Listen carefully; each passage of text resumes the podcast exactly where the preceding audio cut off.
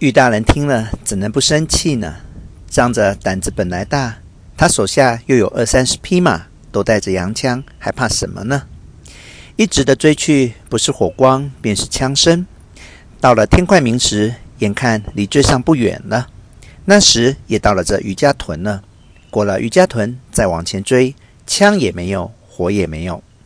玉大人心里一想，说道：“不必往前追，这强盗一定在这村庄上了。”当时乐回了码头，到了庄上，在大街当中有个关帝庙，下了马，吩咐手下的马队派了八个人，东南西北一面两匹马把住，不许一个人出去，将地保、相约等人叫起。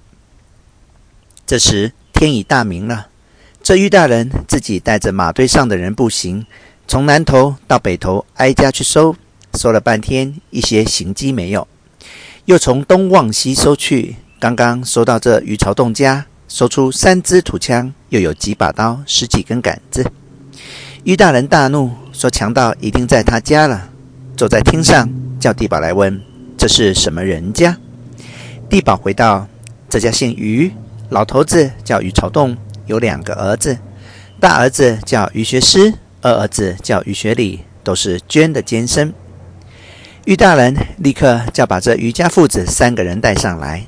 你想，一个乡下人见了府里大人来了，又是盛怒之下，哪有不怕的道理呢？上得厅房里，父子三个跪下，已经是瑟瑟的抖，哪里还能说话？玉大人便道：“你好大胆，你把强盗藏到哪里去了？”那老头子早已吓得说不出话来。还是他二儿子在府城里头读过两年书，见过点世面，胆子稍微壮些，跪着伸直了腰，朝上回道：“监生家里向是良民，从没有同强盗往来的，如何敢藏着强盗？”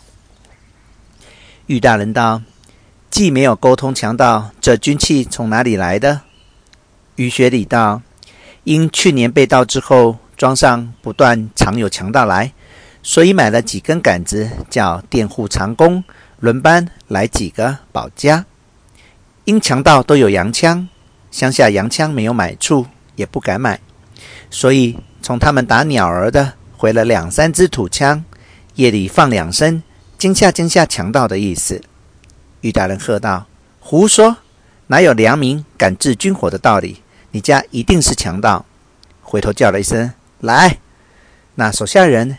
便齐声像打雷一样答应了一声：“扎。”玉大人说：“你们把前后门都派人守了，替我切实的收。”这些马兵遂到他家，从上房里收起，衣箱橱柜全行抖擞一个劲，稍微轻便值钱一点的首饰就掖在腰里去了。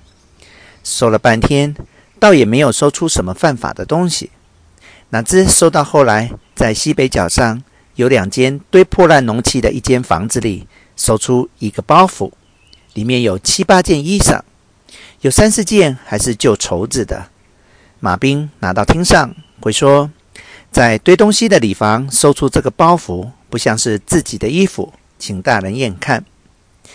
那玉大人看了，眉毛一皱，眼睛一凝，说道：“这几件衣服，我记得仿佛是前天。”城里失盗那一家子的，姑且带回衙门去，找尸单查对。就指着衣服向余家父子道：“你说这衣服哪里来的？”余家父子面面相窥，都回不出。还是余学礼说：“这衣服实在不晓得哪里来的。”余大人就立起身，吩咐留下十二个马兵，同地保将余家父子带回城去听审。说着就出去。跟从的人拉过马来，骑上了马，带着余下的人先进城去。这里余家父子同他家里人抱头痛哭。这十二个马兵说：“我们跑了一夜，肚子里是很饿，你们赶紧给我们弄点吃的，赶紧走吧。大人的脾气谁不知道？越迟去越不得了。”地保也慌张地回去交代一声，收拾行李，叫余家预备了几辆车子，大家坐了进去。赶到二经多天，才进了城。